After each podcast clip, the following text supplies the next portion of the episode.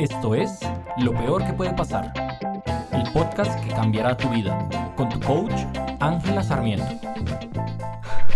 Hola, ¿cómo estás? ¿Cómo te encuentras hoy?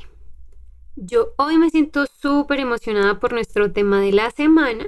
Es algo que por lo general genera mucha resistencia en nuestra vida cotidiana y que nos genera problemas en nuestras relaciones.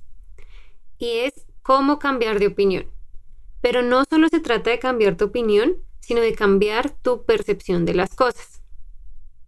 Yo lo he hecho y estoy segura de que tú también muchas veces en la vida.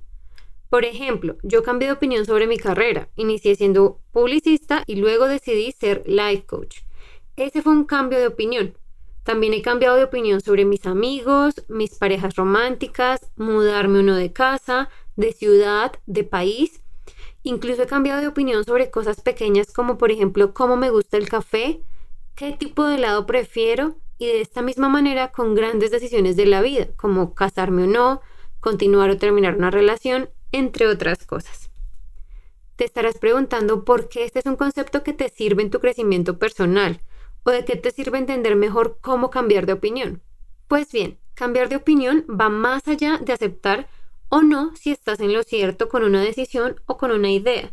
Se trata de la oportunidad de tener, cultivar y fortalecer una mentalidad de crecimiento. La mentalidad de crecimiento es la capacidad de nuestro cerebro de aceptar nuevas ideas y de expandir las conexiones neuronales. En otras palabras, tener una mentalidad de crecimiento es la diferencia entre tener la creencia de que con esfuerzo, estudio, preparación y tiempo puedes lograr cualquier cosa que te propongas versus que los talentos son innatos, que se nace o no con ciertas habilidades. Carol Dweck, doctora en psicología y profesora en la Universidad de Stanford, ha estudiado cómo influyen estos tipos de mentalidades en la vida de las personas y ha llegado a la conclusión de que las personas con mentalidad de crecimiento tienen más éxito en todos los aspectos de la vida y viven en general con menos estrés. Y esta es la respuesta concreta a por qué puedes escuchar a muchos decir que es mejor tener una mentalidad de crecimiento que una mentalidad fija. Si en este momento has llegado a la conclusión que tienes una mentalidad fija, siempre está la opción en que puedes cambiar y trabajar para desarrollar una mentalidad de crecimiento. Imagínatela como un músculo. Un músculo lo puedes moldear, lo puedes desarrollar y lo puedes fortalecer. Asimismo lo haces con tu mentalidad de crecimiento. Tener una mentalidad fija te limita y son límites que tú mismo o tú misma te pones basados en tus creencias. Es decir, si tú crees que solo las personas que nacen con talento para cantar o dibujar son los que tendrán éxito en estas actividades, tienes una mentalidad fija. Te estás negando la oportunidad de siquiera intentarlo. Si por el contrario crees que con la preparación correcta y la dedicación necesaria puedes equiparar el talento, te darás cuenta que podrás superar las limitaciones y los obstáculos que se te presenten. En el mismo estudio realizado por la doctora Carol Dweck, se evidencia que los individuos talentosos que tienen mentalidad fija son más propensos a desfallecer tan pronto algo sale mal o si sale como no estaba planeado. A diferencia de las personas que tienen una mentalidad de crecimiento y han tenido que crecer, construir y trabajar sus talentos, son mucho más resilientes frente a las adversidades, porque para ellos es claro que todo aquello que no saben o en lo que se equivocan, siempre tendrán la opción de aprenderlo o mejorarlo. No me malinterpretes, todos tenemos esta capacidad de aprender y mejorar, pero primero debes querer hacerlo. Es por eso que hoy aprenderás algunos trucos para ayudarte a cambiar de opinión frente a las cosas que se te presenten, a las ideas e incluso frente a tus creencias. Entonces, ¿cómo puedes empezar a ejercitar tu mentalidad de crecimiento? Para empezar, y como hacemos con todos nuestros episodios, elige una idea quisieras poner a prueba.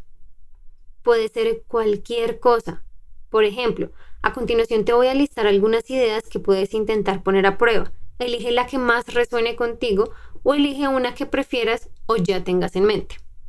Aquí van. Me cuesta tener relaciones duraderas.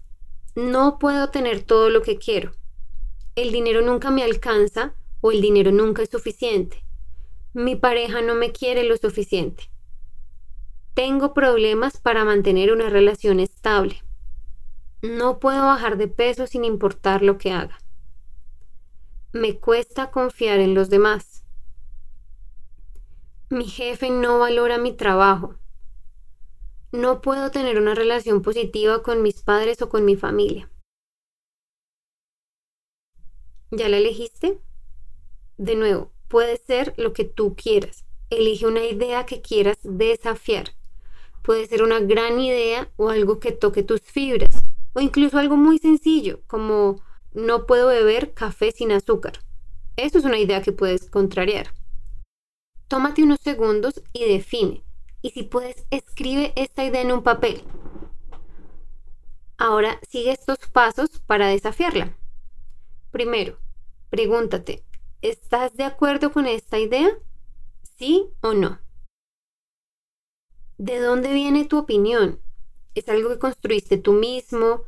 ¿Viene de una experiencia pasada? ¿Es algo que aprendiste de tu mamá o de tu papá? ¿Es algo que aprendiste socialmente, es decir, de tus amigos o de tu pareja? Cuando ya defines de dónde viene tu opinión, pregúntate si esa opinión viene de un valor que no estableciste tú mismo. Y pregúntate, ¿te sirve este valor? Sobre este último punto quisiera profundizar un poco. Cuando te hablo de un valor que no estableciste tú mismo, me refiero a algo aprendido.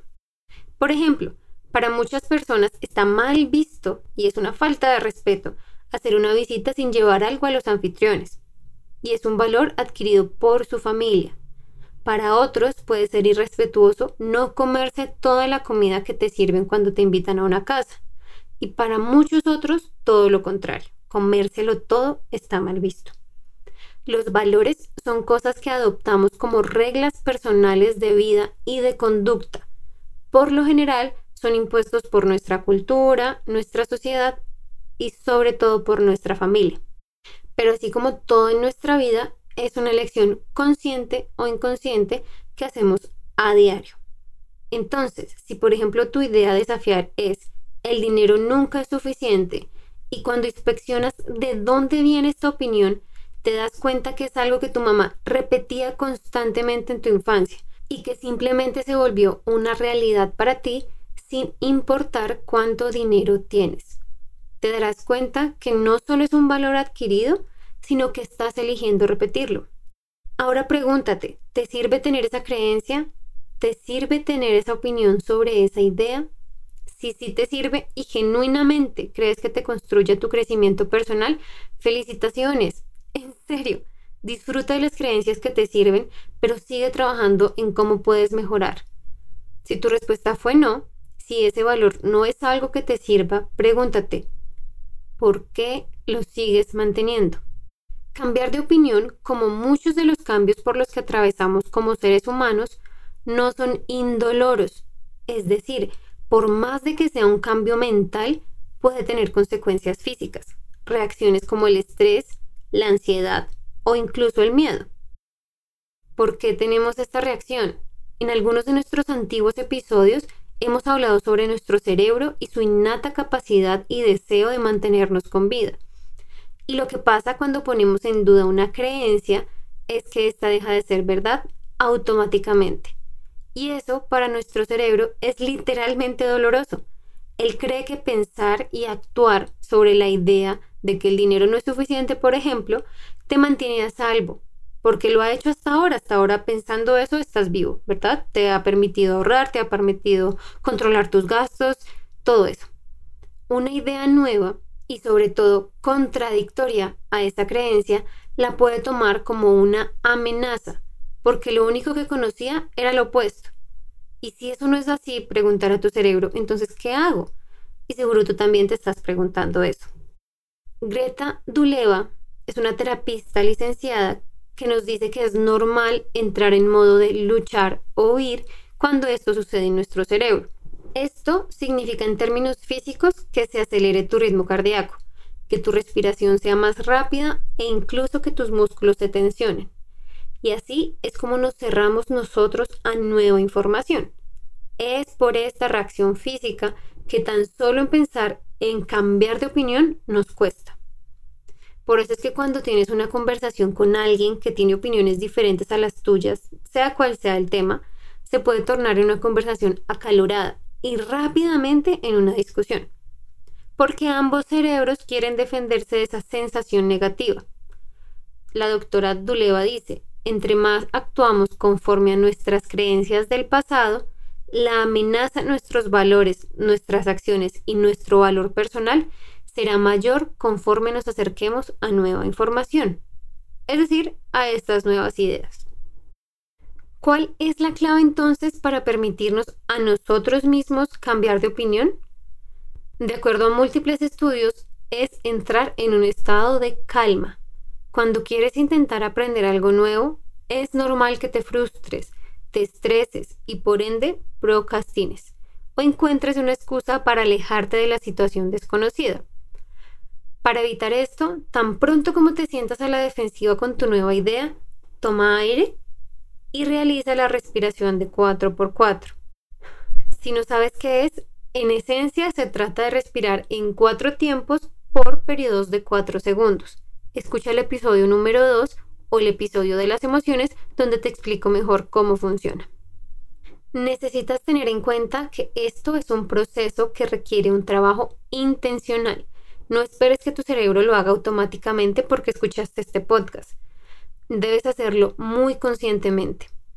Recuérdate a ti mismo y a ti misma que estás a salvo, que tener este cambio de opinión realmente no te pone en ningún peligro, sino que por el contrario te ayuda a estar más cerca de lo que quieres pensar, de lo que quieres creer, de lo que quieres sentir y finalmente de lo que quieres hacer. Cambiar de opinión requiere de mucha paciencia y flexibilidad con nosotros mismos porque en el fondo este proceso requiere de admitir que estamos equivocados y tal vez para muchos este sea el paso más difícil de todos, ya que muchas personas prefieren sentirse mal y tener todo este remolino de cosas que no nos sirven que admitir que están equivocados. Y aunque es natural, es algo que podemos mejorar y que debemos hacerlo si al final del día queremos sentirnos mejor con nosotros mismos y mejorar sustancialmente nuestras relaciones con los demás. Para recapitular, sigue estos pasos. Elige la idea que quieres cambiar. Pregúntate de dónde viene esta idea o esta opinión. ¿Te sirve o no te sirve el valor que sustenta esta idea? Si no te sirve, admite que te equivocas. Y por último, reemplaza tu idea. En este proceso de crecimiento, te recomiendo que siempre reemplaces todo aquello que quieras cambiar o de lo que te quieras deshacer. Esto porque para tu cerebro será mucho más fácil tener un camino conocido con un final diferente que un camino del todo nuevo para recorrer. Por ejemplo, tú siempre vas al supermercado azul tomando la vía 20. Esta vez vas a ir al supermercado amarillo tomando la misma vía 20. Si yo te digo, ve al supermercado amarillo por la vía 20, tú ya conoces esa vía. Simplemente cuando vayas a llegar al final vas a tomar la opción amarilla. Pero si te digo, ahora ve, ya no vayas al supermercado azul por la vía 20, sino ve al supermercado amarillo por la vía 80, no vas a saber qué hacer, no vas a saber por dónde empezar, ni siquiera sabes cómo se ve esa vía. Es por eso que es importante que hagas esto, este proceso de reemplazar. Es decir, cuando reemplazas cambias una parte del recorrido neuronal de tu cerebro. Cuando quieres eliminar del todo, va a ser más probable y más fácil que tu cerebro vuelva a lo que ya conoce. En el ejemplo del supermercado, que tú me digas, no, prefiero ir al azul porque ya sé cómo llegar. Y viceversa, cuando quieres aprender algo nuevo de cero, es más fácil para tu cerebro si lo llevas por un camino conocido que si lo pones simplemente a averiguar qué hacer. Por eso recordamos más fácil la información nueva que asociamos con cosas conocidas. Recuerda practicar, entrenar y ayudarte a ti mismo en este proceso. Tú eres la única y el único que gana si te comprometes al cambio y la única y el único que pierde si te quedas donde estás. Recuerda que lo peor que puede pasar es que sigas en ese espacio que ya conoces y que ya sabes que no te gusta. cambia de opinión, admite que te equivocas, es humano, es normal y no es el fin del mundo.